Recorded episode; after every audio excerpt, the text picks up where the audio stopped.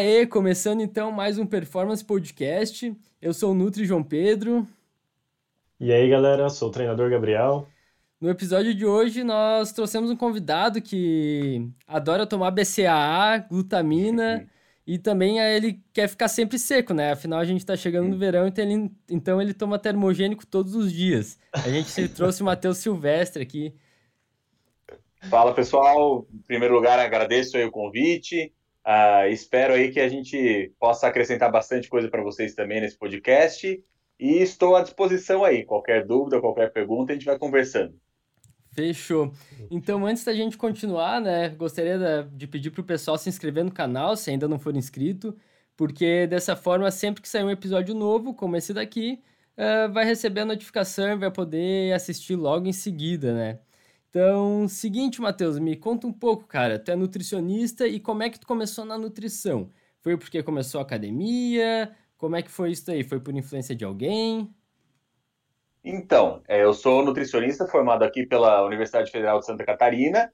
A minha vontade de fazer nutrição foi justamente por conta da academia. Eu comecei a treinar em 2000 e... 2006, finalzinho de 2006, ali eu tinha 13 anos, eu comecei a treinar musculação. Gostei muito desde o início, assim, eu era muito magrinho, né? E com 13 anos eu já tinha o tamanho que eu tenho agora, eu já tinha 1,79 com 13 anos, só que eu pesava 57 quilos, né? Então Nossa. eu ganhei muita altura e fiquei realmente bem, bem magro. É... Daí tinha uns amigos que estavam começando a treinar, então fui na onda deles, né? Porque estava todo mundo começando a treinar, tinha uns dois, três amigos bem próximos.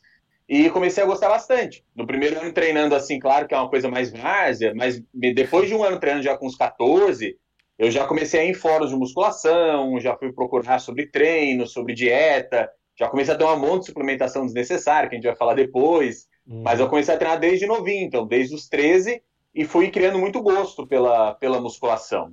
Consumi muito conteúdo do Valdemar Guimarães, que é daqui mesmo de Balneário, do Rodolfo, na época do próprio Muzi, Fernando Marques, que era o pessoal que estava muito em alta ali, Uh, lia já livros de musculação naquela época, alguns conteúdos de nutrição em fóruns que a gente tinha.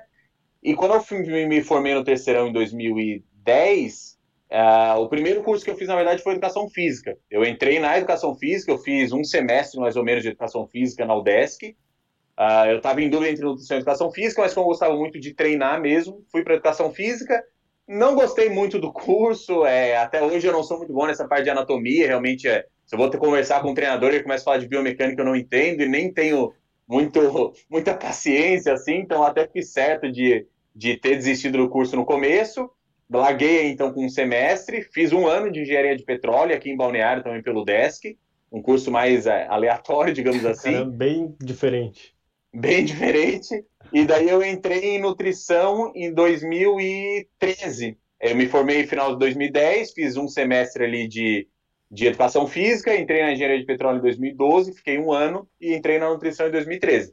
Mas eu entrei na nutrição, inicialmente, no começo na educação física, justamente pela paixão que eu tive pela musculação. Realmente eu fazia muitos esportes já na época, eu sempre é, gostei de fazer futebol, handebol, basquete, tênis, eu sempre gostei muito de esportes em geral, mas o esporte que eu mais consegui manter e que me fez ter ali a vontade de fazer inicialmente educação física e depois nutrição foi realmente a, a musculação. Assim, consumia muito conteúdo de musculação, então foi a paixão pela musculação que me levou a fazer a nutrição. Sim, e tu já conhecia o Valdemar, o Rodolfo, pessoalmente? Porque tu conhece eles, né? O Valdemar, tu, tu atende na, na academia do Valdemar ainda, eu acho. E tu já conhecia eles pessoalmente ou, come, ou foi o contrário? Tu conheceu eles pelos livros e depois acabou que coincidentemente vocês se conheceram? Eu conheci eles pelos livros. Até, deixa eu ver, estava até aqui, ó. Um dos primeiros livros que eu tive do Valdemar, o outro deve estar por aqui perdido também. Mas foi esse aqui, que é um livro clássico, né? O Além do Anabolismo. Daí tem o Anabolismo Total também. Esse livro aqui eu comprei, se eu não me engano, em 2008. Eu acho que eu tinha uns 14, 15 anos assim. Eu comprei esse livro. Eu lembro até na época que eu comprei, o meu pai lendo aqui a descrição, né? Drogas, recursos ergogênicos, né? até se assustando, né? Que é o que diz aqui. Mas eu uhum. conheci o Valdemar por conta dos livros, até tinha, na época começou ali o YouTube, eu já vi uns vídeos dele, e o Rodolfo a mesma coisa. Ele tinha um livro com o Valdemar também que eu conheci por ali, e depois comecei a consumir conteúdo deles no YouTube. Então, tanto o Valdemar como o Rodolfo eu conheci pela através de livros, através do YouTube, uh, na, o meu contato com o Rodolfo ele se tornou mais próximo na graduação. Então, quando eu comecei a fazer ali nutrição, eu, sabia muito bem que eu queria a linha ali esportiva e eu queria consultar com um profissional que eu admirava para ver como é que era a linha ali de, de atendimento dele. E eu comecei a ser paciente do Rodolfo, se eu não me engano, em 2015. Eu fiquei ali uns três, fiquei indo direto no Rodolfo até me formar, acho uns três anos direto. Então ali eu comecei a ter um contato mais próximo com o Rodolfo. O Rodolfo sempre foi muito generoso, muito, muito gente boa assim comigo. Quando eu ia lá para Londrina e depois para São Paulo, às vezes a gente treinava junto, jantava, enfim. O Rodolfo sempre foi muito, muito legal, assim, muito atencioso comigo. E o Valdemar, daí, quando eu me formei na, na faculdade, que eu cheguei a comentar pro, pro Rodolfo que eu vim aqui para Balneário, eu também já tinha uma noção que quando eu viesse aqui para Balneário, um cara que era muito conhecido aqui, que eu queria conhecer, era o Valdemar. Então eu vim aqui antes mesmo de me formar, faltando uns três meses para me formar, eu vim aqui para Balneário, marquei um treino com o Valdemar para conhecer ele, até para me apresentar. E quando eu me formei, que eu realmente decidi vir para Balneário, eu falei até pro Rodolfo, oh, Rodolfo, tô indo lá para Balneário, mas pretencioso. E o Rodolfo falou de mim aí pro Valdemar, e o Valdemar me ajudou muito também no começo. Atualmente eu não estou mais atendendo ali, mas é porque eu estou mais em online, em curso. Mas eu fiquei também uns dois, três anos direto ali com o Valdemar, ainda temos um contato, o Rodemar é meu amigo, o Rodolfo eu perdi um pouco o contato, mas é um cara que eu ainda admiro muito, tenho né, muito gratidão assim por ele, mas foi por isso, por conhecer por livros, YouTube e por eu ir atrás, né? Eu, ah, quero conhecer o Rodolfo, quero ver como ele atende, eu vou para Balneário, eu quero ver como é que é o Rodemar, então isso que acabou me gerando esse contato mais próximo com eles. Cara, e dá pra ver assim, ó, eu e o Gabriel, a gente até comentou no episódio piloto é, não sei se tu viu, acredito que não, mas eu falei bastante de ti. Que tu foi uma das pessoas que mais me abriu as portas, né? Em questão de conhecimento, em questão de toda essa parada de networking, foi graças a ti. E dá pra ver que, não sei se isso já é de ti, ou se tu pegou exemplo com, com o Rodolfo também, porque o Rodolfo te tratou bem, e tu acabou também levando isso para as outras pessoas, né? E eu tô sentindo que eu tô levando isso para as outras pessoas que estão chegando até mim, os nutricionistas mais jovens também, desde já. Então é só algo que eu, que eu achei legal assim da, da tua história que você está contando que vai influenciando, né? Vai influenciando positivamente uma, uma cadeia. Tudo isso que a gente Com certeza. Passando. Com certeza. É, no, no teu caso ali, tu até foi ali comigo também, acompanhou umas consultas. Eu tive outros estudantes de nutrição que também já falaram isso comigo. Então, para a questão de estudante, assim, sempre que eles têm dúvidas, querem acompanhar consulta, qualquer coisa relacionada a isso, eu sou bem é, solícito, né? Claro, quando o paciente deixa ali, porque eu acho que é só assim que a, que a nutrição ela vai evoluir. E eu tive esse exemplo muito bom com o Rodolfo, né? O Rodolfo, quando eu fui nele, é até diferente em mim, mas quando eu fui o Rodolfo, o Rodolfo já era o Rodolfo. Ele já era o Rodolfo conhecido no Brasil inteiro. Eu tinha mochila do Rodolfo. É, eu já tinha o Rodolfo e o Valdemar assim. Pô, primeira vez que eu vi o Valdemar num curso em Balneário em 2011, putz, era tá vendo um ídolo meu ali na frente, né? E o Rodolfo também era muito essa relação que eu tinha.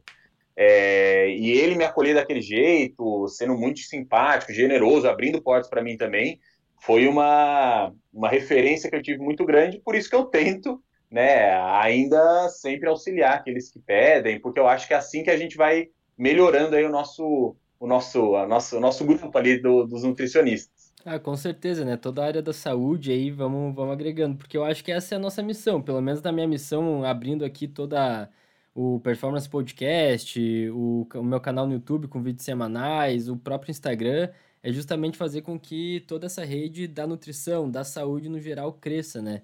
E a gente, no geral, acabe sendo cada vez mais reconhecido.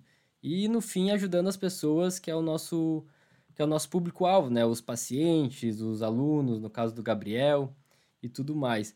E seguinte, tu, tu tem alguma, alguma pós-graduação? Como é que é? E a, a, competição? Essa é uma dúvida que eu tenho bem forte. Tu fez a, a competição durante a graduação, depois?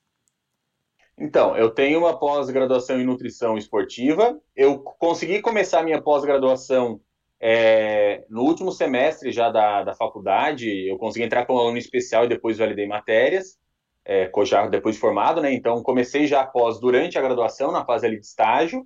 Finalizei a pós em nutrição esportiva, comecei uma pós em bioquímica, mas aí fiquei muito atolado de coisa e não, e não continuei, e comecei mestrado em bioquímica. Eu fiz um semestre aí do mestrado em bioquímica da UDESC, mas daí foi a mesma coisa. Quando eu comecei o mestrado, era uma época que eu tinha recém-formado, estava é, mais tranquilo de consultas, etc. Depois que foi aumentando consulta, pacientes, O mestrado eu perdi às vezes dois, perdi não, né? Mas eu tinha que é, dar ali dois, três dias da semana só para mestrado, de viagem, de trabalhos, etc. Então ficou uma coisa que eu não estava dando conta dos, dos dois, de atender, de consultório, que era a minha renda, porque o mestrado, como eu já trabalhava por fora, não pegava bolsa, né? Então ali ficou meio que os dois conflitando. Uma parte que era a minha renda para conseguir viver, de, de pacientes, etc. E o mestrado, que é uma coisa que eu sempre quis fazer, por conta até mesmo de gostar muito de dar aulas, etc.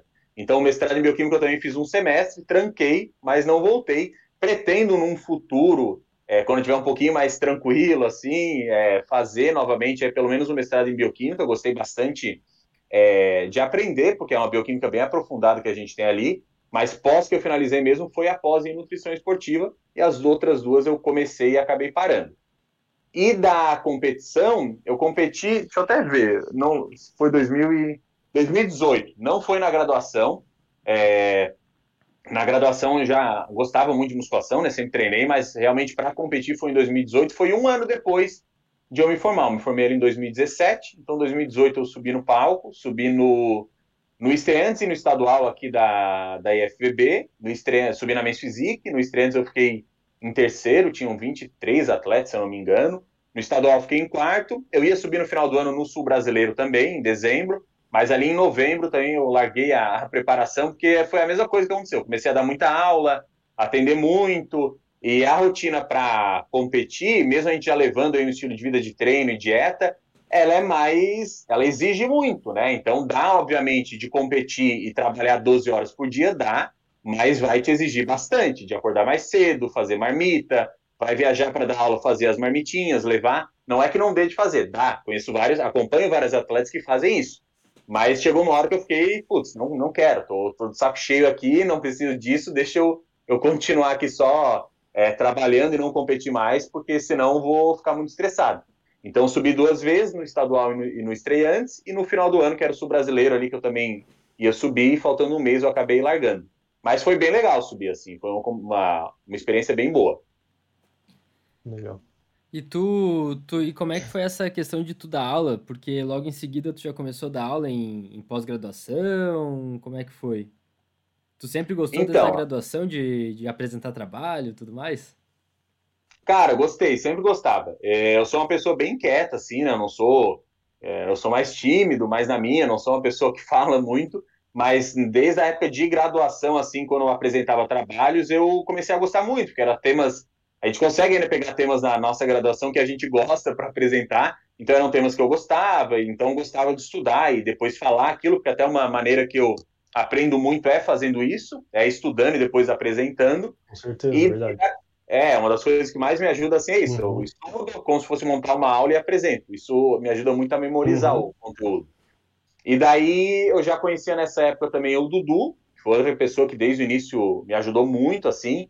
E daí eu mesmo organizei em 2018, no, acho que foi janeiro ou fevereiro de 2018, é, tinha, eu tinha me formado há pouco tempo, um curso aqui em Balneário Camboriú. Daí eu chamei o Dudu, é, que é muito meu amigo, o Adam, que é meu amigo e me preparou, o Michael Alexandre, que também é meu amigo, nutricionista, o José Lorenzinho, que se formou comigo, também é nutricionista, e eu para a gente palestrar. Então eu mesmo organizei e falei, ó, vem vocês, o Dudu e o Adam eu dou o cachê que vier do curso, e eu, o Maico e o José, que tinha acabado de se formar, é palestrar por palestrar, né? E o do lado, se não vendesse nada, eles não ganham nada também, né? Mas daí eu peguei, organizei, fiz aqui, no, acho que no Cigar, ali no, na Brasil, e para esse essa palestra, o Dudu ele já dava aula na pós-graduação, na Uniguaçu, na época ainda não era Uniguaçu, e ele chamou o diretor de lá, que é o Daniel, para ver o nosso, o nosso evento. Falou, ó, oh, Daniel, tem um pessoal ali que é muito bom, vai palestrar, eu queria que tu visse eles.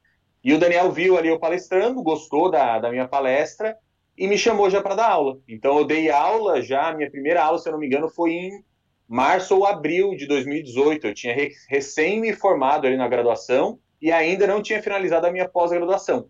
Então a, a questão de dar aula foi justamente por isso. Eu gostava muito, eu organizei essa palestra, o Dudu chamou o diretor, o diretor viu, e até hoje eu continuo dando bastante aulas ali pela, pelo Iguaçu na, na pós-graduação, que é uma das coisas que eu mais gosto, assim.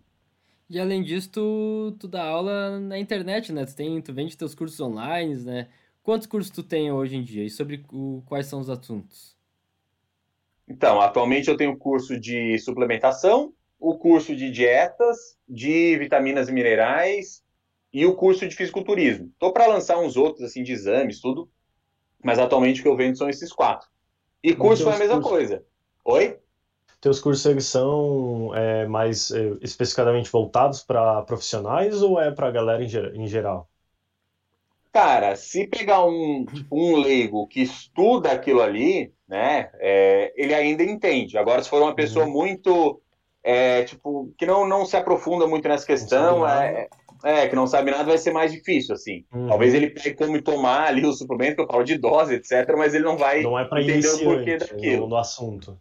É, tem que ser para uma pessoa que às vezes não é da área, mas que estuda já aquilo lá, né? Ou uhum. para um estudante, ou para uma pessoa formada, uhum. porque eu falo desde coisas mais básicas até coisas mais aprofundadas. Mais então, avançado, uma pessoa legal. É, uma pessoa tipo mais leiga, assim. Até o Felipe Almeida ele tem um curso lá, nutrição para leigos.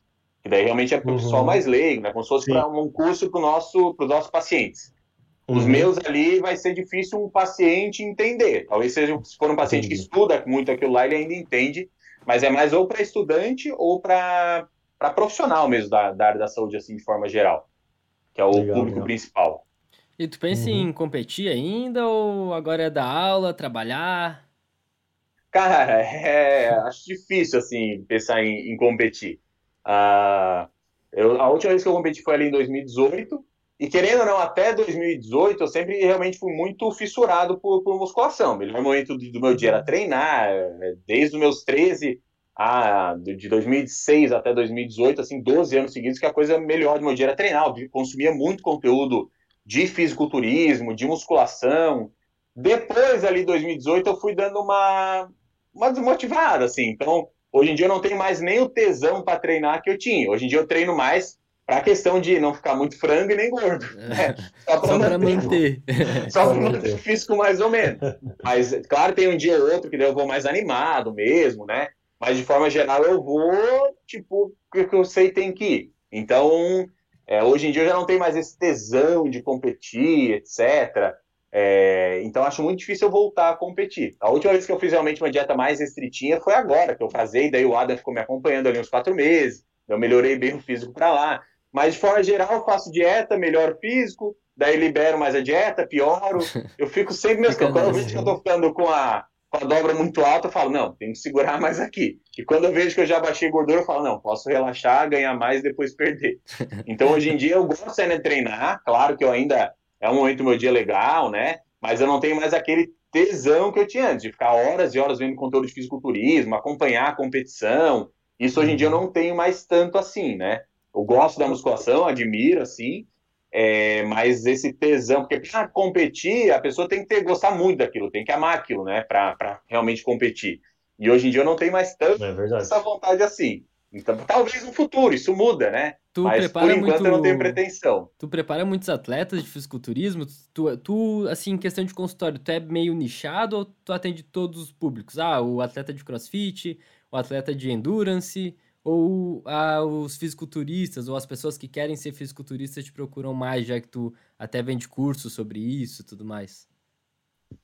Então, o público de consultório, a maioria é, é voltado para a questão de, é, de estética mesmo. Então, fisiculturista eu atendo. Acho que atualmente eu estou com que competem regularmente, pelo menos uma, duas vezes por ano. Eu devo estar acompanhando pelo menos uns umas, uns 14, 15 atletas atualmente, assim, Caramba. que eu acompanho, pessoa que compete pelo menos uma vez ao ano. Não é atleta, Nossa, é tipo. verdade.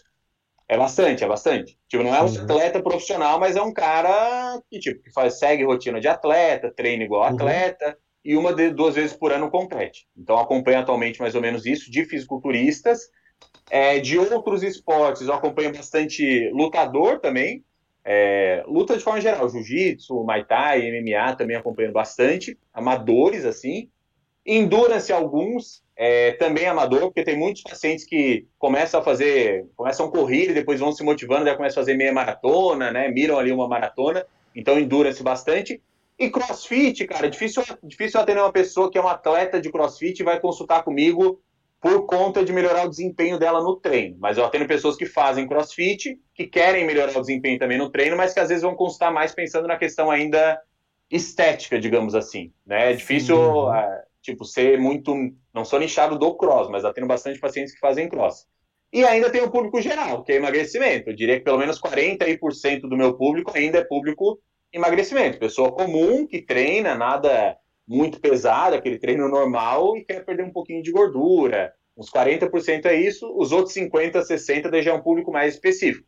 Mesmo que não é atleta, é pessoa que treina, que tem uma alimentação bem semelhante à de atleta. Mais focada ali, digamos, na, em algum esporte.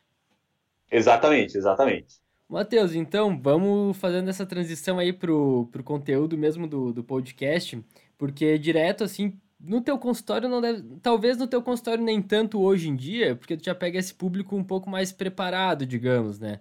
Mas eu ainda tô pegando muita gente é todo dia várias perguntas sobre suplementação.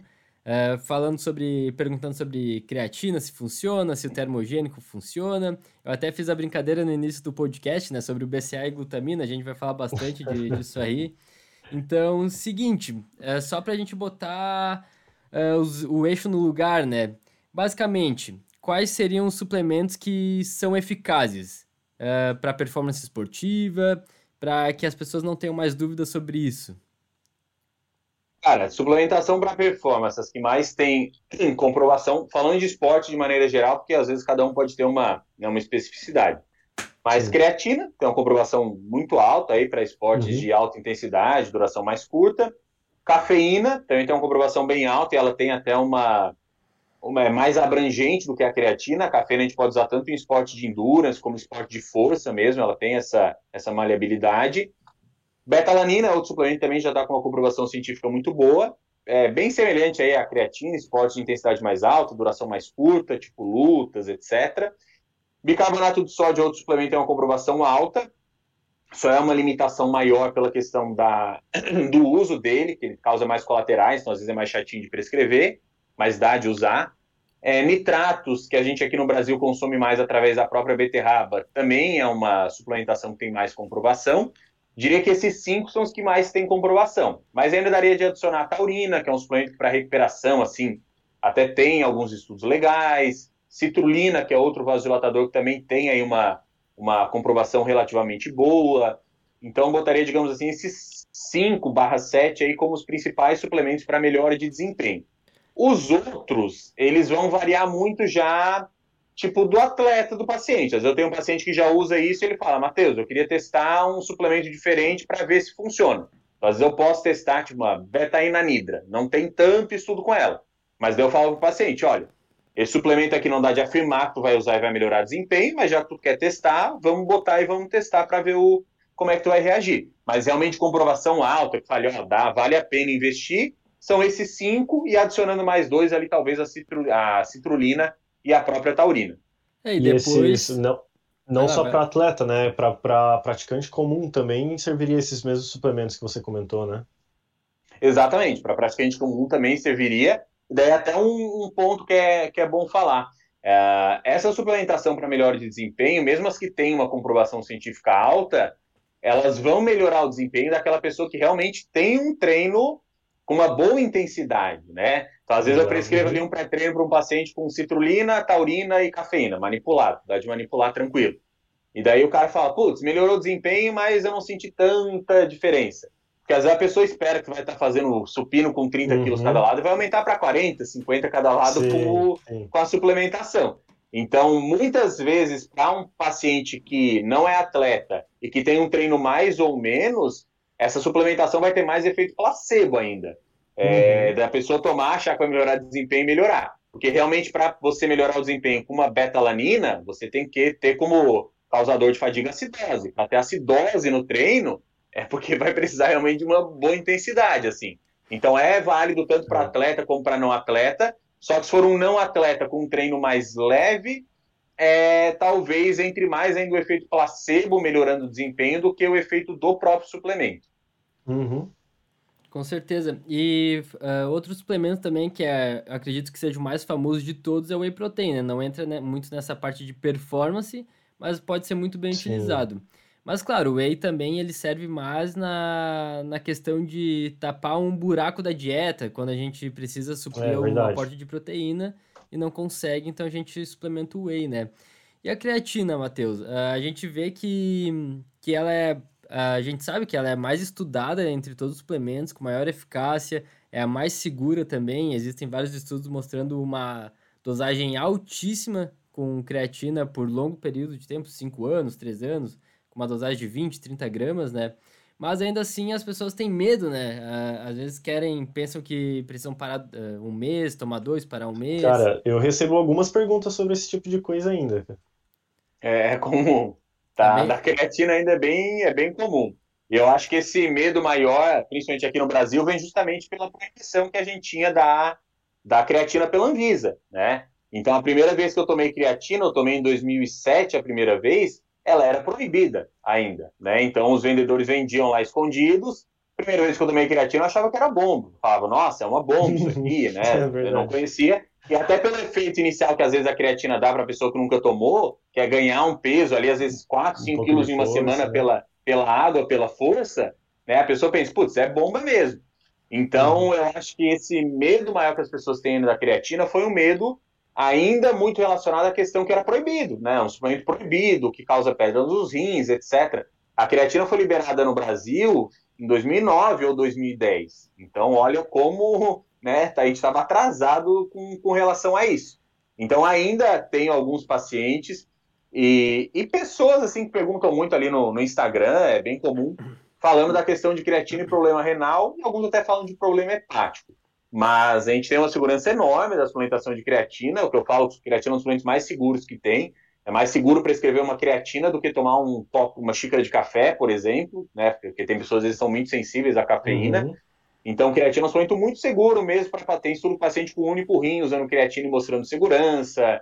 É, estudos, como o João falou, né? Durante 3, 4 anos de pacientes com problemas neurodegenerativos usando creatina e mostrando segurança, com dose de 20, 30 gramas por dia mas ainda se tem um pouco desse medo com relação à creatina. Eu vejo que é um medo menor. Se eu pegar na época lá que eu comecei a treinar, era um medo muito maior, porque realmente ainda era proibido, era quase certo. Creatina você vai tomar, vai dar pedra uhum. no rim. Tem que tomar no máximo uhum. dois meses, porque se tomar mais do que dois meses, dá, é. dá pedra no rim, né? Então a gente sabe que isso não é verdade, e o uso de creatina ele deve ser crônico, pode usar o ano inteiro e... se quiser. E sobre uh, a ciclar, a creatina, que era muito falado também antigamente, tal, o que, que tem de conceito hoje em dia sobre isso? Vale a pena, não vale a pena? É necessário? Então, o ciclo de creatina ele não tem necessidade é, se a pessoa treinar de maneira regular aí o ano inteiro. Porque a creatina é um suplemento, se a pessoa não faz a saturação, que ela leva mais ou menos 3, 4 semanas para começar a ter um efeito maior. Então, se a gente fizer aquele ciclo clássico, né, de dois meses para um, e a pessoa não faz a saturação, então ela leva um mês para começar a ter um resultado maior da creatina. Uhum. Fica um mês usando com resultado alto, e nesse mês que ela para, o estoque de creatina no músculo já cai para o que era antes da suplementação. Depois vai mais um mês para subir, se não fizer saturação, e por aí vai. Uhum. Então, para aquela pessoa que treina de maneira regular o ano inteiro, o melhor é manter a suplementação de creatina o ano inteiro. Para mim, só tem tipo necessidade de parar, alguma vantagem em parar, se a pessoa não está treinando mesmo. Ah, vou ficar ah, me lesionei aqui vou ter que ficar dois meses sem treinar. Não, ok. Então uhum. até pode parar com a suplementação de creatina que não tem necessidade. Mas uhum, se ela uhum, quiser sim. continuar tomando também, problema não tem, só não vai ter muito uhum. benefício. E tu vê algum uhum. esporte aí em que tu acha que não há necessidade da suplementação? É algo individual? Ou tu acha que todos endurance. os esportes... Endurance, no caso, né? É, endurance. Porque os esportes de endurance, né, maratonas, etc., é, eles não vão se é, beneficiar muito com esse sistema de geração de energia ali do fosfagênio. É claro que às vezes pode a pessoa, acho que foi na, na, na São Silvestre de 2019, que no finalzinho ali o cara deu um, um mini sprint nos 100 metros e ganhou ainda a primeira colocação. Mas isso é muito raro. De forma geral, uhum. nesses provas de endurance, o ritmo é constante, porque se a pessoa dá um pique no meio, ela vai quebrar até o final da prova. E nesses atletas de endurance, uma coisa que faz muita diferença é o peso. Então, e a creatina é um suplemento que vai dar um ganho de peso, por menor que seja, se você faz ali a dose de manutenção desde o início, esse ganho é gradativo e às vezes o paciente nem sente. Mas você vai ganhar um, dois, às vezes três. Tem pessoas que na saturação chegam a ganhar quatro quilos pela questão da água, que é algo positivo essa água dentro da célula, mas que é um ganho de peso que para qualquer atleta de longa duração já tem muita diferença. Um atleta é. de alto nível de endurance que ganha 2 quilos, é, acabou a prova ali para ele. Com certeza, o próprio atleta de endurance vai desidratando e perdendo água, né? Um pouco de peso. E conforme ele vai perdendo peso, talvez até a velocidade dê uma aumentada, né? Por, por essa leve desidratação que vai tendo, tudo uhum. mais. E é. falando dessa água, é, a galera também, lembro que eu acho que é bom falar, é, antigamente falava muito que, ah, não vou tomar creatina porque vai me deixar retido, que eu vou ficar, vou ficar gordo, né? Não, não, não é massa muscular em si, né? Mas como é que é o processo da creatina, então? Na verdade, não é água é, de forma de, de retenção, né? Na verdade, é uma água intracelular, né? Exatamente. A creatina ela fica, ela tem um efeito osmótico, né? Então, para onde ela vai, ela vai puxar água, ela vai atrair água. Só que a maior parte da creatina, mais aí de 90%, ela fica dentro da célula muscular. Então, essa retenção que a creatina causa é justamente uma retenção intracelular. Ela deixa o músculo mais cheio. Só que o que ocorre é se eu tenho um paciente com um percentual de gordura mais alto, por mais que o que esteja ficando mais cheio seja a musculatura, como ele está com aquela musculatura tampada ali por uma camada de gordura maior que ele tem, ele não vai ver que é o músculo que está ficando mais cheio, mais denso. Ele vai sentir mais retido de forma geral, né? Porque uhum, ele tem uhum, muita sim. gordura ainda e muita retenção subcutânea. Então, se eu uso a creatina com um paciente com percentual de gordura mais alto, às vezes ele pode sim ter essa impressão de que ele está ficando com mais retenção subcutânea, que não seria interessante, mas não é isso que ocorre. A retenção é dentro do músculo só que como ele tem muita gordura, ainda muita retenção subcutânea, ele só vai se sentir mais inchado de maneira geral. Uhum. Agora, se é um paciente com gordura baixa e ele usa creatina, às vezes ele até relata que parece estar mais seco por estar com a musculatura com maior densidade, a musculatura mais cheia. É bem isso mesmo, aumenta, parece que aumenta a densidade mesmo. E, Matheus, uh, é, por exemplo, o cara começou agora ali a, na academia, o que eu recebo muito. Às vezes o cara tá ali uma semana treinando, eu montei o treino pro cara ali, na época que eu trabalhava principalmente na sala de musculação. O cara já queria, ah, o que, que eu posso suplementar, professor? Então, tipo, é, é necessário suplementar agora no início? Ou teria um tempo assim que você diria que, pô, é interessante começar a suplementar? Ou se ele consegue manter uma alimentação certa, não precisa? Que, que, qual que é a tua opinião disso? Então, eu não vejo problema em suplementar na pessoa iniciante, mas eu não vejo necessidade. Tirando às vezes for um pó proteico, tipo whey. A pessoa tá, não consegue bater as proteínas do dia, uhum. etc. a gente vai lá e suplementa o whey como alimento em pó de proteína. Agora, tipo uma creatina. A pessoa está treinando há duas semanas. Se ela usar creatina, pode melhorar o desempenho? Até pode. Mas ela ainda tem um, pelo menos um, dois meses para ganhar de maneira sem natural, digamos vai assim, né? sem suplementação. Né?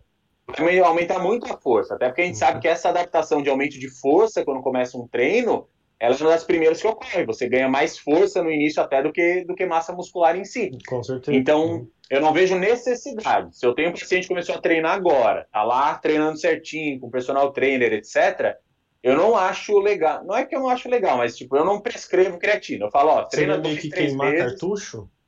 É, ao meu ver é isso. Porque daí no uhum. começo, sem a creatina, só com o treino, ele já vai toda semana, talvez, e progredindo carga, porque ele está se adaptando mais, né? E daí, depois, uhum. quando fica mais estagnado, a gente usa a creatina, e isso até serve como motivação. Ele vai ficar mais motivado, é. porque vai aumentar mais peso, vai aumentar mais carga. Agora, se eu uso tudo logo no início, querendo ou não, quando ele chegar numa.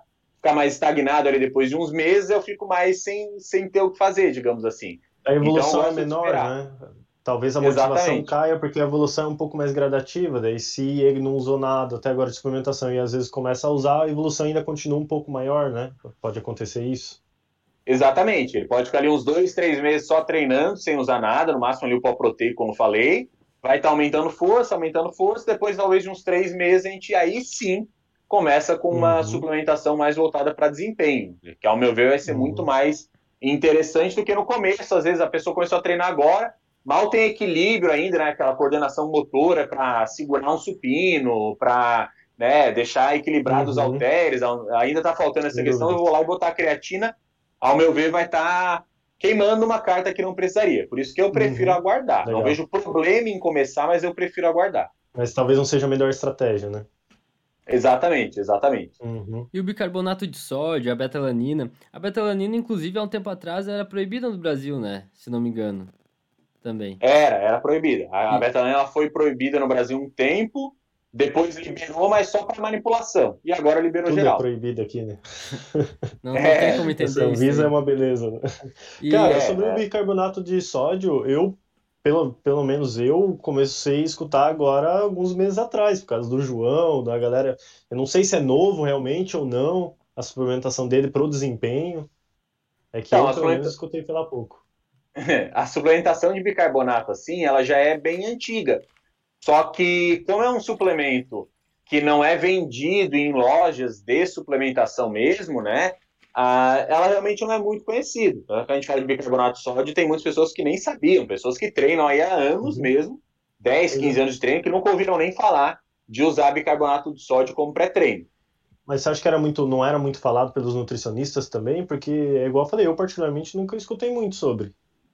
Exatamente. É uma suplementação que não é muito falada e divulgada, é, porque ela tem umas limitações com relação aos colaterais. Então, assim, o Uhum. método de tomar o bicarbonato de sódio ele é mais chatinho, é diferente de uma creatina. A pessoa tomou a creatina errado, não vai dar nada. No máximo, ela usar Uhum. 30, 40 gramas de uma única vez, talvez tenha um efeito é, diarreico ali, se tomar tudo de uma vez. É, a maioria dos suplementos, se tu toma errado, tem, sem uma indicação, não tem muito problema. Agora, o bicarbonato, a pessoa tomando errado, é, da, da- não da maneira que o nutricionista prescreveu, ou às vezes mesmo tomando da maneira que o nutricionista prescreveu, ela ainda tem muito colateral gastrointestinal. Diarreia, Uhum. arroto, ânsia de vômito. Ah, então, por conta disso, até que eu vejo muitos nutricionistas não prescrevendo, e eu mesmo só prescrevo bicarbonato, falo de bicarbonato, quando eu vejo que realmente é um paciente que treina bem, treina pesado, e eu falo, ó, vamos testar agora, mas talvez você tome isso aí e tenha diarreia. Eu, e eu falo Uhum, paciente, e vamos usar aqui as melhores estratégias para não ter isso, mas talvez você tenha. Então eu vejo que ah, não é tão conhecido assim o bicarbonato, primeiro por não ser vendido em lojas de suplementação, não está nem muito presente nos suplementos, e justamente por essa questão dos colaterais são mais re- é, relevantes com o bicarbonato. Então, às vezes, o nutricionista não prescreve isso para o paciente porque acha que vai dar mais colateral do que efeito ergogênico, Sim. digamos assim. Sim, É, e a, beta, a própria recomendação da betalanina, é, ela não, não serve para todo mundo também, né? Porque, afinal, ela, é, ela não dá efeitos colaterais como o bicarbonato, o bicarbonato age de forma aguda, porém, justamente por ela agir de forma crônica, no caso da betalanina, também é uma suplementação mais chatinha.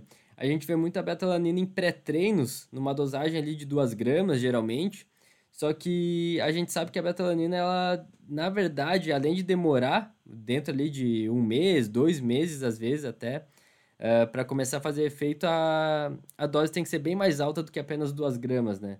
Acontece que as pessoas, elas começam a dar aquela, aquele formigamento na, na Uhum. mão e daí já pensam que, que tá fazendo efeito, né? Pode ser que sirva como placebo, e daí tudo bem vai melhorar um pouquinho no treino, mas a betalanina em si não, não vai estar fazendo efeito, né? Tem- O ideal É. seria suplementar ela separado, então. Não, Comprar se- não necessariamente não- não separado, mas tomar uma Sim, dosagem mas- maior da betalanina Para depois, conseguir né? tomar a dosagem correta, no caso, Isso, né? que é de 4 a 6 gramas. Até pode tomar as 2 gramas no Hum. pré- no pré-treino, mas teria Mas que tomar três suplementar. doses pré-treino e ficar loucão. É, daí, daí, daí não rola isso daí. Então, É, basicamente é isso. É, é isso, a betalanina Entendi. também não serve para todo mundo, porque tem que ter uma disciplina um pouquinho maior de, de tomar de manhã, tomar de tarde, tomar de noite também. Então a betalanina é, um É. pouquinho mais chatinha por isso. É, a betalanina, a principal limitação é essa. E a betalanina ela até pode levar mais tempo para fazer efeito do que a creatina. A creatina a gente sabe, a pessoa fez uma semana de saturação, praticamente ele, depois de uma semana de saturação, o estoque de- de- dela de creatina muscular já está quase no máximo. Ela já está tendo efeito máximo da creatina depois de 7, 10 dias. Betalanina, como o estoque de carnosina no músculo, ele é variável de acordo com de pessoa para pessoa, tem alguns estudos que postulam aí que você precisaria ficar cinco meses tomando betalanina para ter realmente o efeito máximo dessa suplementação, que você poderia ficar ainda três, quatro meses contínuos segui- seguidos tomando e aumentar de pouco em pouco ainda a carnosina muscular. Então a betalanina é um é um suplemento que ainda mais vale aquela questão de usar o ano inteiro, todos os dias.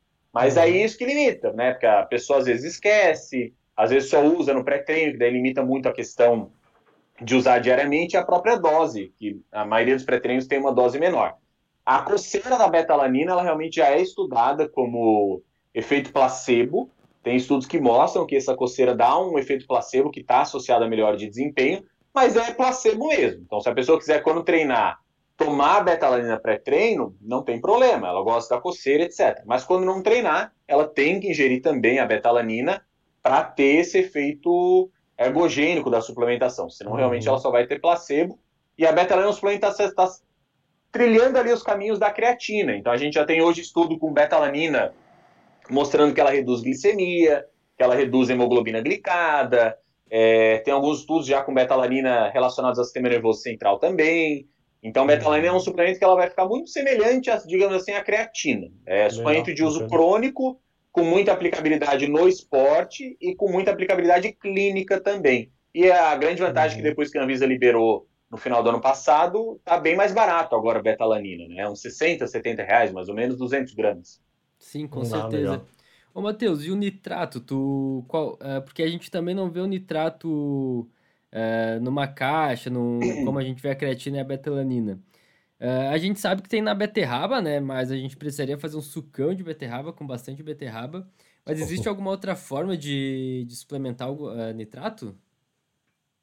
Então, tem é, lá fora, no Brasil não tem muito ainda isso, suplementos à base de nitrato, geralmente nitrato de sódio ou nitrato de, de potássio.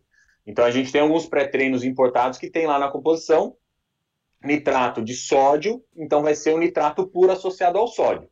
Na forma de suplementação, isso aqui até tem no Brasil, a gente tem também manipulada arginina nitrato, que é a arginina unida a uma molécula de nitrato. Só que é um, uma manipulação cara e a concentração de nitrato não é tão grande. Então acaba pensando, falando ali de custo-benefício, acaba não valendo tanto a pena. Mas a gente tem a possibilidade de suplementação de nitrato, lá fora é permitido. No Brasil, isso é uma coisa mais off, eu não recomendo muito para paciente, mas nos cursos ali para os alunos eu falo. O nitrato que a gente tem aqui, que é liberado, que você pode comprar, é o nitrato que é usado ah, na indústria alimentícia. Então, quando você é, tem lá bacon, uma calabresa, os alimentos embutidos, eles têm adicionado na composição dele nitrato de sódio, porque vai auxiliar na questão de preservar o alimento, né? aumentar o tempo de, uhum. de prateleira do alimento. Então, todos esses alimentos têm nitrato ou nitrito na composição. E daí você consegue comprar em quilos um quilo de nitrato de sódio, que é barato, custa aí 25, 30 reais. Então você pode comprar nitrato de um quilo, du... um quilo dura um ano de, Nossa, de nitrato de é, sódio. É, vai, a dose é ali meia, meia grama, né? A dosagem de nitrato é, precisa. E depois de um tempo, pelo sal, é, ficar um ano ali, vai acontecer o que acontece com o sal de cozinha, assim, ele vai começar a ficar empedrado, Sim, né? Uh -huh. é, mas o bom é que é barato. Só que daí a pessoa tem que saber dosar, porque a dosagem de nitrato geralmente é em miligramas, 500, 600 miligramas. Então, ela vai comprar um quilo de nitrato de sódio, ela vai ter que saber dosar aquilo certinho uhum. para não usar uma dose muito alta. Eu não recomendo muito para paciente, porque eu tenho medo do paciente errar a dose, algum problema, né? Sim. Mas para alguns o, alunos eu falo. O gosto também não é, é muito bom, né? Do nitrato de sódio. É Parece ruim. que você está botando sal na boca, justamente por causa do sódio. Exa Mas Exatamente, é uma é, é bem boa. De sal. E de vasodilatador, tu falou que um com bastante comprovação, né, seria a citrulina. Mas por que não a arginina, por exemplo? Porque a gente sabe que a citrulina vira arginina para virar óxido nítrico, né? Para ser precursor de óxido nítrico. Por que não diretamente a arginina, Matheus? Então, a arginina ela acaba sendo um aminoácido que é muito degradada pelo, pelos interócitos e pelos hepatócitos. Eles têm uma alta expressão da enzima arginase, que é uma enzima que degrada a arginina em ureia. Então, quando a gente toma ali a uhum. arginina, a gente vai ter, entre aspas, uma perda, digamos, um consumo intestinal e hepático dela de até 40%, 50%. Então, vai chegar pouco arginina até a nossa circulação periférica para causar esse efeito maior que a gente quer de vasodilatação.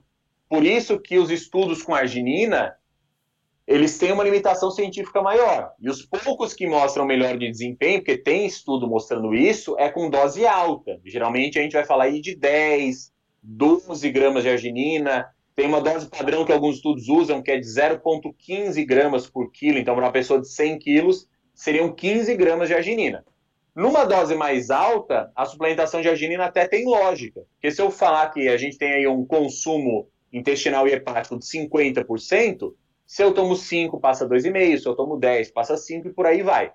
Então, a uhum. arginina, ela não tem muita comprovação por isso, né? Ela tem essa degradação intestinal e hepática muito grande, e se for para usar pensando em melhor de desempenho, tem que ser uma dose muito alta. A citrulina não ocorre. A citrulina não tem essa degradação intestinal e hepática, maior parte da citrulina vira arginina lá nos nossos rins, então é um suplemento que tem mais comprovação do que a arginina.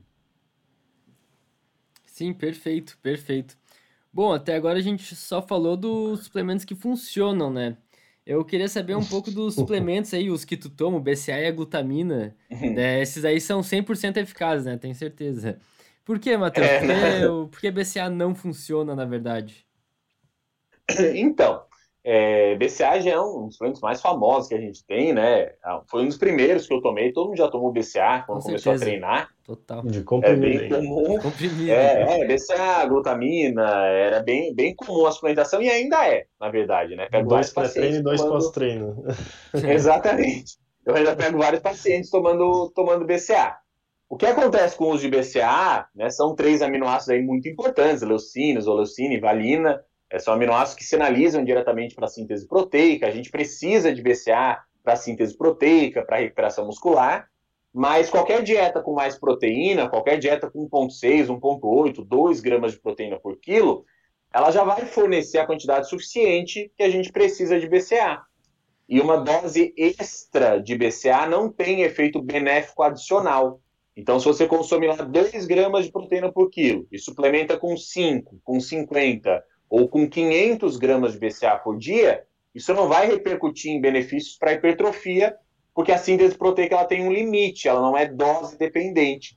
Então, a suplementação de BCA só vai ter aplicabilidade é, em pacientes que têm uma dieta hipoproteica. Só que nesses casos é o que eu sempre falo, vale mais a pena usar uma proteína completa. Então, você para usar um suplemento, uma dieta. Exatamente, é melhor usar um whey do que suplementar com, com BCA, porque quanto mais aminoácido essencial eu tenho ali na refeição, mais anabólica ela é. Então, a suplementação com BCA é desnecessária por conta disso, porque a gente já tem uma dieta hiperproteica para quem treina, e nessa dieta hiperproteica já vai ter muito BCA. E ainda mais nas doses, né, que ali comentou dois, dois comprimidos antes e depois, que é uma dose irrisória, é daí mesmo que não vai ter efeito nem em dieta hipoproteica. Por isso que é uma suplementação bem desnecessária. Ah, com certeza, né? Uh, isso aí é semanal, assim, ó. Até hoje recebo paciente tomando BCA e glutamina também, né? Glutamina a gente até sabe que tem um efeito, mas não como as pessoas costumam tomar, né? Normalmente as pessoas tomam 5 gramas pensando que é para imunidade, sendo que a gente sabe que a glutamina, ela, para imunidade, ela não tem tanta eficácia assim, ainda mais em 5 gramas. Geralmente a glutamina ela é utilizada mais no âmbito clínico, quando uma pessoa está com um problema intestinal ou até mesmo a imunidade abaixou, mas daí a dosagem é altíssima, né, Matheus? É 30 gramas aí, 25, 30 gramas para cima. Exatamente. A glutamina é o aminoácido mais abundante assim que a gente tem no plasma. E a glutamina, diferentemente do BCA, ela é um aminoácido não essencial, ou pelo menos condicionalmente essencial. Então, além da gente ter glutamina nos alimentos, então a gente tem glutamina no frango, no ovo, no whey, nosso corpo ainda produz glutamina a partir dos BCAAs. Então, a necessidade, digamos assim, da glutamina, em teoria, é ainda menor do que a necessidade do BCA, porque a gente produz e consome glutamina. E o uso clínico da glutamina, que realmente, como o João falou, tem aplicabilidade é, para algumas questões intestinais ou para um paciente imunodeprimido com câncer, etc., é em dose muito alta 30, 40, 50 gramas. Para intestino, tem uma dose muito usada que é de é, 0,9 gramas por quilo de massa livre de gordura. Isso é uma pessoa aí de, de 100 quilos e 8% de gordura, é 92 vezes 0,9 dá quase 80 gramas de, praticamente 80 gramas de glutamina.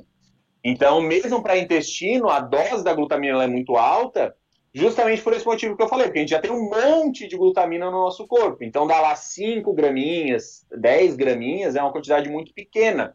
Mesmo quando tem indicação clínica, ainda não vai suprir tanto efeito.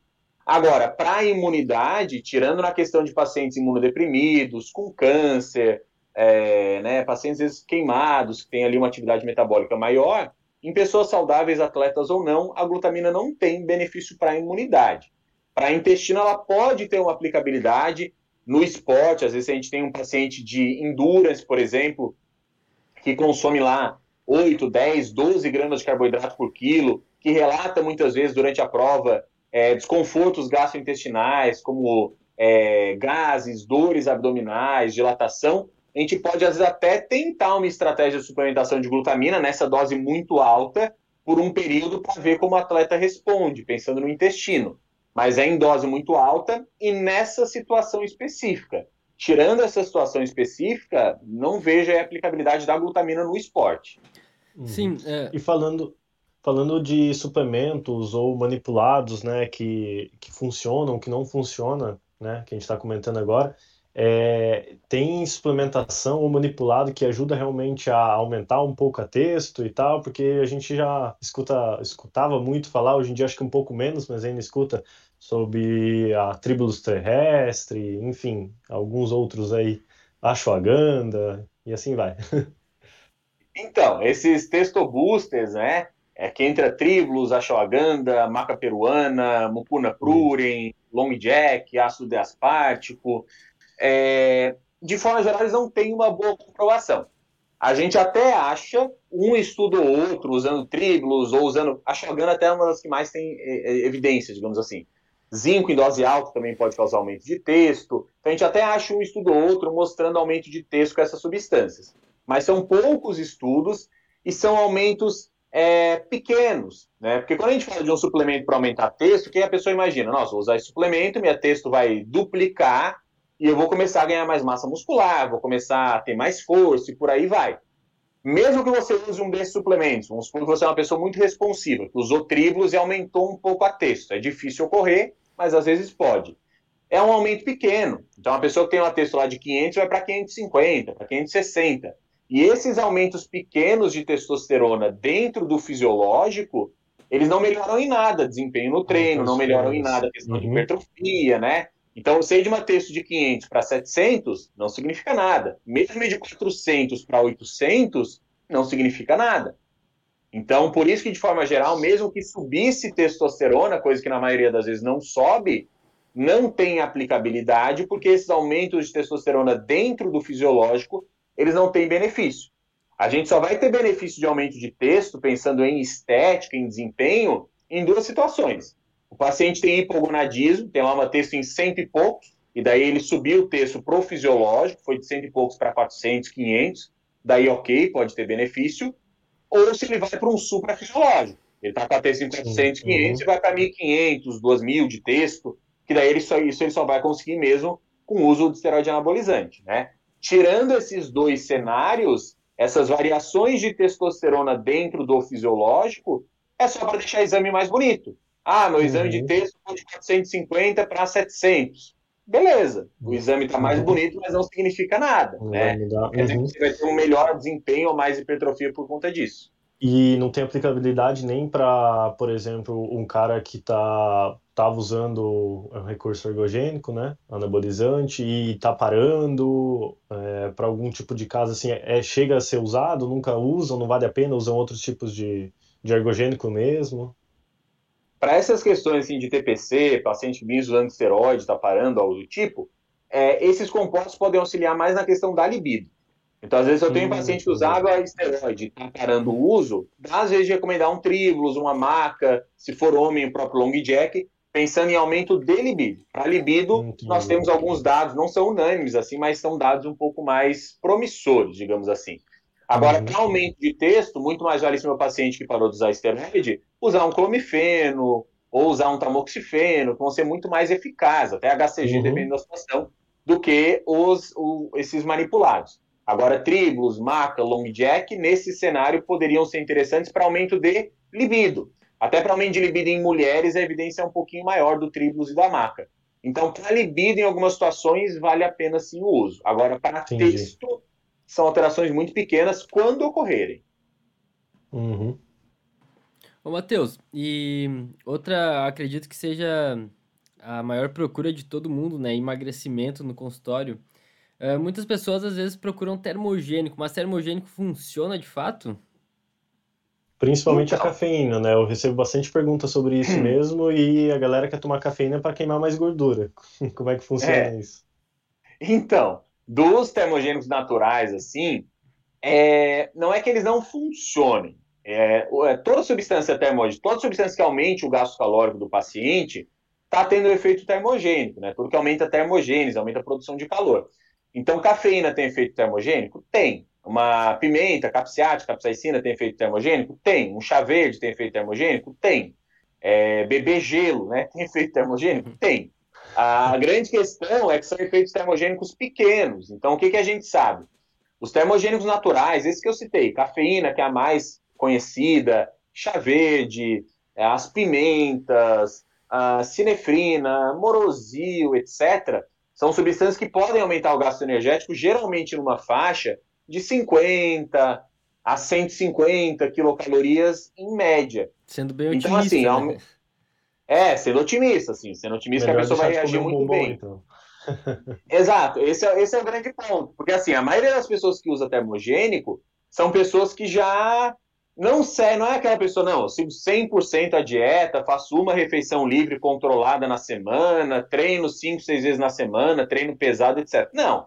É aquela pessoa que no final de semana esquece dieta, que durante a semana vai dar uma beliscada a mais em uma coisa que não tinha, dar uma colherada a mais de paz de amendoim, por aí vai.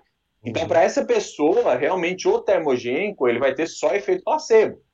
O melhor para essa pessoa, para ela perder mais gordura, vai ser, como ela até comentou, né? Comer um pouco menos de besteira. Se ela comer um pouco menos de besteira, isso já vai representar um déficit calórico maior do que o déficit calórico promovido por acrescentar o termogênico. É, agora se a pessoa já segue a dieta, digamos que seja 100 calorias por dia a mais. Pô, no final ali de 30 dias dá 3 mil, então pode ser que tenha um efeito considerável até.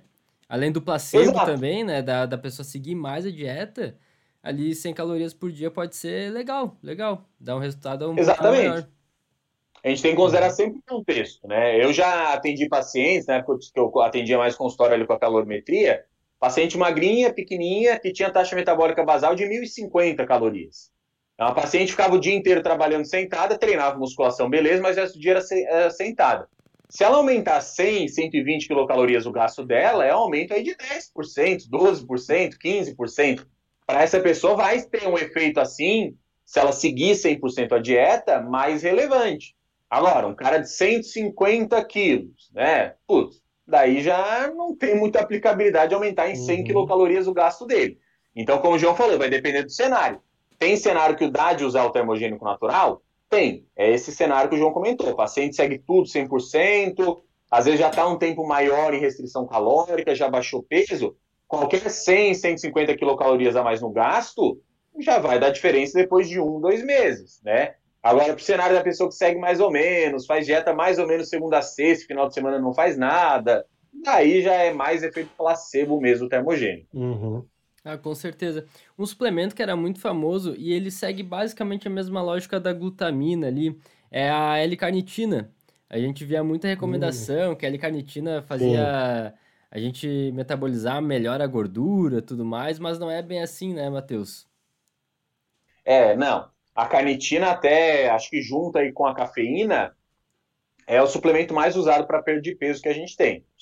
Cafeína e carnitina são os mais usados, assim a carnitina ela nem entra como uma substância para aumentar o gasto calórico em si. A carnitina, em teoria, ela auxiliaria no transporte ali da gordura, do ácido graxo para a matriz mitocondrial, que é onde tem o um processo de beta-oxidação.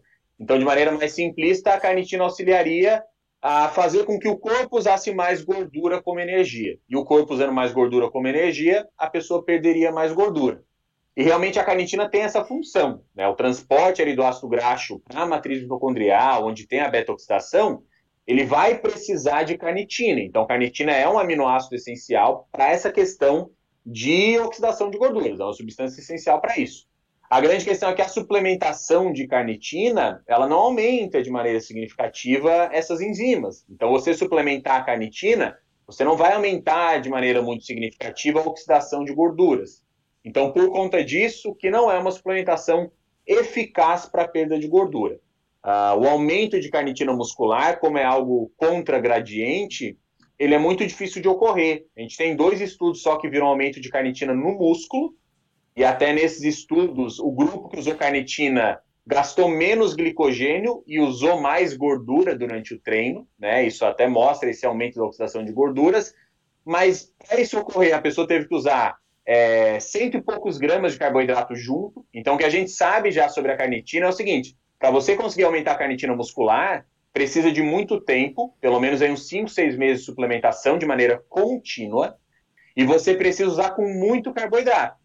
É tipo usar 2 gramas de carnitina com 60 gramas de dextrose duas vezes por dia, durante seis Nossa, meses consecutivos, para ter um aumento de carnitina no músculo e talvez aumentar a oxidação de gorduras em 10 gramas por dia, né? Então, mesmo nesse cenário de aumento de carnitina muscular, é algo que não vai impactar em nada, né, para perda de gordura. Então, a carnitina para a questão de perda de gordura realmente é um suplemento uh, ineficaz. A gente acha estudo com carnitina mostrando perda de gordura, mas é estudo bem mal desenhado, que não controlou uhum. variáveis, etc. Então, não é uma suplementação nem um pouco interessante. Ao meu ver, é bem pior do que cafeína, nem compara. Cafeína é muito melhor. Legal. E, Matheus, eu queria entrar num assunto um pouquinho mais, talvez polêmico, digamos assim, que é sobre os SARMs, cara. Você poderia explicar pra gente o que é o SARMs? Porque é, eu vejo, às vezes, alguma, alguma galera tomando, assim, achando que é uma suplementação comum, assim, como tomar whey ou creatina, que na verdade não é bem assim, né? E, e eu, às vezes, mesmo sendo receitado e tal, sem sem ser tipo muito explicado para o paciente, né, o que o que é o, o que ele está o que está ingerindo, né, o que ele está tomando ali. Então, os Simons eles ganharam, né, mais evidência, digamos assim, nos últimos três, quatro anos, eu diria. É, uhum, e realmente sim. ele está sendo muito usado como se fosse um suplemento. Né? A pessoa geralmente que usa SARMs, ela acha que é um suplemento. Até na época que eu comecei a treinar lá para 2006, 2007, era mais época de pré-hormonal. Então vendia na época Emidrol, uhum. Alovar, que são até, é, uhum. até piores, mais fortes que SARMs. Mas a gente uhum. usava isso, eu usei muito Emidrol na época, como se fosse um suplemento, e realmente é bom, é esteroide, né? Emidrol tem efeito quase mais potente que um dianabol. Mas como era vendido em, em caixinha de suplemento, a gente usava como se fosse suplemento. Os SARMs, eles, eles não têm esse efeito tão potente anabólico e tem um efeito colateral maior. O que, que são os SARMs, né? SARMs são moduladores seletivos do receptor androgênico. Então, de maneira é, simplificada, o que, que isso significa? Receptor androgênico é um receptor da família de esteroides. Então, a testosterona, por exemplo. A testosterona, quando ela ativa o receptor androgênico lá na musculatura esquelética, a ativação desse receptor sinaliza para aumento de força, sinaliza para aumento de massa muscular, sinaliza para os efeitos anabólicos que a gente tem relacionado à testosterona. Esse receptor androgênico está expresso em várias partes do nosso organismo. Na próstata, por exemplo, a ativação do receptor androgênico na próstata causa aumento da próstata, causa hipertrofia da próstata. Ah, então, esse receptor androgênico, dependendo do local onde ele é ativado, ele vai causar mais efeitos colaterais ou mais efeitos desejados. De maneira geral, a ativação do receptor androgênico que não causaria muito colateral seria a ativação no músculo, que aumentaria massa muscular e aumentaria força, e a ativação no uhum. tecido ósseo. A ativação do receptor androgênico no tecido ósseo aumenta a densidade óssea, aumenta a mineralização óssea. Então, os SARMs, eles foram é, fármacos criados justamente com esse objetivo, de ter um efeito anabólico até parecido com o do esteroide, porque eles vão ativar o mesmo receptor dos esteroides anabolizantes. Quando a pessoa usa estano, oxã, etc., tudo ativa receptor androgênico. Só que ativar esse receptor de maneira seletiva, só no músculo uhum. e no tecido ósseo para não causar os colaterais associados com o uso de esteroides anabolizantes. Então a criação por detrás do SARMs, ela foi a ideia, né, foi muito interessante. Tanto é que vários estudos metodológicos iniciais com SARMs, eles começaram até a pensar no uso de SARMs para pacientes com câncer. É. Então, paciente com câncer está ali uhum. muito debilitado, com perda de massa muscular, que é usado uhum. às vezes até esteroide nesse paciente, oxandrolona é comum, é poder usar um SARMs para aumentar a massa muscular, aumentando a massa muscular, é, isso aumenta o tempo de, a expectativa de vida desse paciente, só que como atuaria só no receptor androgênico no tecido ósseo e no músculo, não teria tanto colateral. Só que mesmo tendo essa especificidade, os SARMs eles têm ainda bastante colaterais. Os dois principais é piora do perfil lipídico, então, o uso de SARMs ele vai piorar tanto o perfil lipídico, como piora um estanozolol, um dianabol, uhum. um, um esteroide oral ali, 17-alfa-quelado, como inibição do eixo também. Porque quando você ativa o receptor androgênico, o seu corpo entende que, por exemplo, tem um hormônio lá se ligando nele. Você uhum. entende, entende, por exemplo, que tá a testosterona se ligando no receptor. Então, como está ativando o receptor, ele manda um feedback negativo para diminuir a produção hormonal. Então, todo composto que você usa que ativa receptor androgênico vai diminuir a produção de testosterona. Então, o efeito colateral muito visto com o uso de SARMs é justamente esse. Usou SARMs, inibiu o eixo. Isso é um uhum. grande problema. Porque o público acaba usando muito SARMs, se a gente pegar em homens, né? São homens que nunca usaram esteroides anabolizantes e querem uma, querem uma alternativa mais natural aos esteroides. Então é um cara lá tem uma textura boa. geralmente. Exatamente, uma coisa menos agressiva para ter menos colateral. Então uhum. o cara uhum. tem uma textura boa de 500, 600. Daí ele vai lá e usa um ligandrol, um ostarine, um andarine da vida. Uhum. Essa texto dele, que era 500, 600, vai puxar. Já peguei casos de texto, de testosterona em pacientes usando SARMs há muito tempo, que foi de 600 para cento e poucos. E tem estudos também mostrando isso, né? Então é um tiro no pé, porque a pessoa está usando uma coisa que ativa o uhum. receptor androgênico, tem ali um leve efeito anabólico, mas está inibindo o eixo, o texto vai cair, libido vai baixar, a disposição vai baixar e por aí vai. E o principal é que o efeito anabólico do SARMs é pequeno. Então, uhum. oxandrolona, que é um esteroide até relativamente mais fraco, entre aspas, ela tem um efeito anabólico muito maior do que um ligadrol, do que um ostarine. Então, por isso que, de forma geral, apesar da ideia ter sido boa, na prática não vingou. Tanto é que a Anvisa proibiu esse ano né, uhum. a, os SARMs. Porque você acaba uhum. tendo que usar uma dose muito alta para ter um possível efeito anabólico. Com essa dose mais alta, você tem mais efeitos colaterais, que acaba sendo uhum. um efeito colateral semelhante ao de um esteroide, nesses, nesses pontos que eu falei, e com menos benefícios. Né? Com menos resultado. Uhum. Exatamente. Eu vejo, então, assim, eu vejo muita ser, é, ser prescrito muito para mulher, ou, normalmente, assim, a Ostarine, cara. E, e, geralmente quando eu converso, tá, mas você sabe o que é o que você tá tomando, Ostarine, sabe? Ah, mas manipulado, uma suplementação. Tipo, não foi nem explicado para ela que, pô, isso pode dar colateral, pode mexer no eixo hormonal, principalmente para mulher, que geralmente é tudo mais complicado, essa relação hormonal, né? E pode mexer bastante, né, daí. Exatamente. Sempre os Osarmes vai acabar ah, influenciando no, no eixo hormonal. Até o uso de SARMs ele está sendo comum em mulheres, né, mesmo estando proibido, porque querendo ou não, os SARMs eles não vão ter muito risco, o risco é quase nulo, de causar virilização. virilização. Então, muitas uhum. pessoas vão lá e prescrevem SARMs. Dificilmente uma mulher vai ter uma hipertrofia de clitóris usando SARMs. Isso, uhum. em teoria, não é para ocorrer, né? Mas mesmo assim, ainda é um fármaco, ainda tem colaterais, esse HDL dela usando SARMs de 50 vai para 20, eixo é inibido, todos os colaterais continuam ocorrendo. Quando era liberado, eu até vi uma possível aplicabilidade, talvez em mulheres que têm muitos colaterais androgênicos associados aos esteroides. A mulher usa Oxan uhum. e já tem hipertrofia de clitóris, etc, etc. Daí talvez, se o médico é, optasse, eu até acharia, não, testa para ver. Mas sendo bem sincero, tirando esse público bem específico, eu não vejo vantagem e tem bastante colateral. Tem que deixar claro que SARMs são fármacos, né? não são suplementos. Uhum.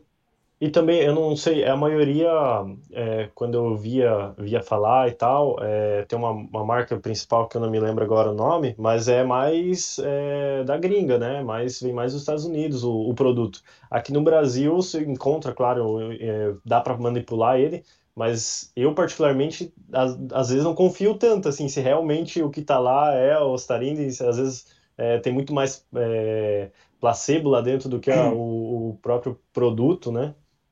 Exatamente. É, isso, aí, isso aí realmente não dá de confiar. No Brasil, a gente não teve nunca os SARMs liberados para venda em suplementos, era só liberada a manipulação com, com receita médica. Lá fora já é tudo muito, não é que seja liberado, mas lá fora a uhum. fiscalização é menor, então as empresas conseguem fazer mais coisas. É, eu já tive paciente mulher usando SARMs que teve um resultado assim, putz, é enorme, pareceu maior que um de, que um, de um, de um esteroide. Eu até falei uhum. para ela, isso aí não era SARM, isso aí devia ser algum esteroide ali que estava né, no lugar desse, desse ostarine, do uhum. ligandrol, acho que estava usando, porque o efeito que tu teve usando agora era uma mulher que também continuou usando esteroide mesmo, foi maior que o efeito que tu teve usando DECA, né? Uhum. Então, como é que pode um SARM ter efeito muito pequeno causar esse efeito tão grande? Então, realmente não uhum. dá de confiar. Dificilmente eu prescrevo essas coisas mais undergrounds importadas para paciente, seja SARMs, até pré-treino termogênico, porque realmente tem muita contaminação, tem muita adulteração uhum. desses produtos, então eu também não, não confio. Mas falando em manipulado, uh, digamos, normal, assim, de suplementação mais comum, que costuma usar, é, é, é confiável? Tem bons laboratórios e tal? Ou, no geral, assim, tem um certo cuidado com esses manipulados? Cara, tu diz do Simes ainda? Não, não, no, no geral, geral, suplementação normal, os outros, outros tipos de manipulados, né? Falando em manipulado mesmo. Cara, tem que ter cuidado, porque é muito comum as farmácias de manipulação subdosarem produtos e é meio complicado no caso do nutricionista, porque às vezes a gente não consegue quantificar isso. Então, Sim. vou dar um exemplo. Tem um médico aí que prescreveu para um paciente anastrozol, porque o estradiol dele no exame deu 150 e ele estava tendo o início de gineco. Daí ele botou uhum. anastrozol manipulado, que ele quis manipular. Beleza, ele vai ver lá no exame, ó. Estava sem anastrozol, o estradiol estava em 150, usou anastrozol, o estradiol foi para 60. Beleza, caiu. Ah, o estradiol continuou em 150, está usando anastrozol? opa, tá subdosado isso aí. Então ele consegue uhum. ter uma noção, até por exames, se tá subdosado ou não.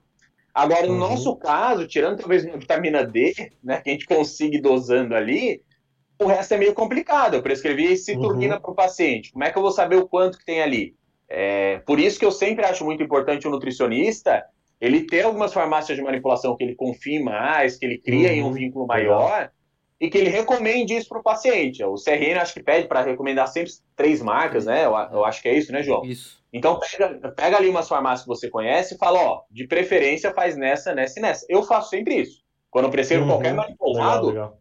eu falo paciente, ó, eu recomendo você fazer nessa, você pode fazer na que você quiser, mas eu recomendo você fazer nessa e pelo menos orce nessas aqui. E se você orçar em outra e o valor dá muito, é muito diferente dessas aqui, fala comigo, porque provavelmente vai estar tá, vai tá subdosado. Mas farmácia de uhum. manipulação é um negócio complicado. Muitas subdosam, os preços, assim, eles são.